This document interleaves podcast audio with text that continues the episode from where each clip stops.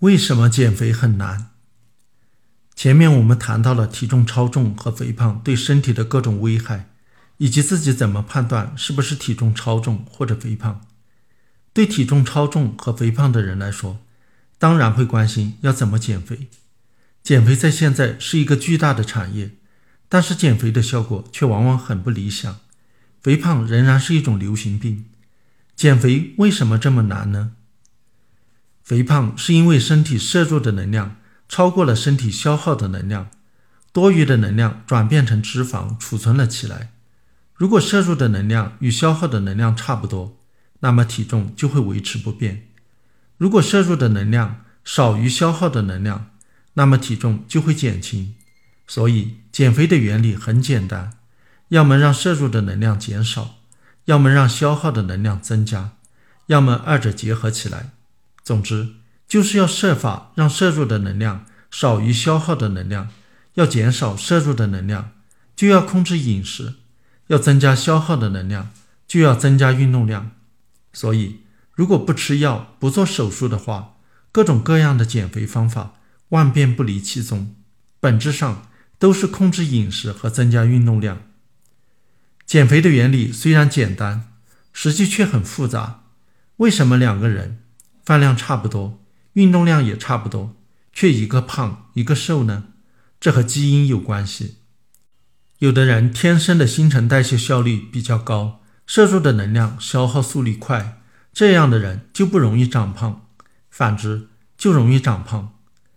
我们现在很羡慕那些怎么吃也长不胖的人，其实这种人在以前是没有生存优势的，在人类历史上。大部分时间，人都是吃不饱饭的，经常遇到灾荒。那些新陈代谢效率高的人更容易挨饿，甚至饿死；而那些新陈代谢效率低的人，消耗的能量少，能把更多的能量储存起来，有助于度过饥荒。所以，容易长胖的人，其实在历史上是很有生存优势的，与肥胖有关的基因就容易保存传播。只不过到了现在，在食品过剩的发达地区，容易长胖才变成了缺点。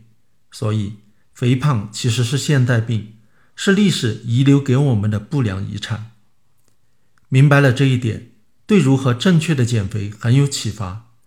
例如，有的人有一天下定决心要减肥，开始节食，比平时少吃很多，同时加强运动，运动量比平时大很多。很快就有了明显的效果，一两个月能够减肥十几、二十几斤，别人看了很羡慕，他也作为经验介绍给别人。但是，他发现再继续减轻体重很难，而且过一段时间后，体重又逐渐上升，反弹得很厉害，甚至超过了减肥之前的体重。这是为什么呢？这是因为你一旦减肥的太猛，迅速减少饭量和增加运动量。导致摄入的能量急剧下降，消耗的能量急剧上升，身体发现需要的能量比平时少很多，就会本能的以为遇到了饥荒，就会把新陈代谢效率调慢，以便度过饥荒。这样就很难再继续减轻体重，容易反弹。如果恢复到以前的饮食、运动习惯，因为新陈代谢效率已经变低了，反而会变得比以前更胖。所以，减肥是一个抗拒人体本能的过程，是很难的，需要有很大的毅力坚持下去，而且要循序渐进，逐渐的减，不要急于求成。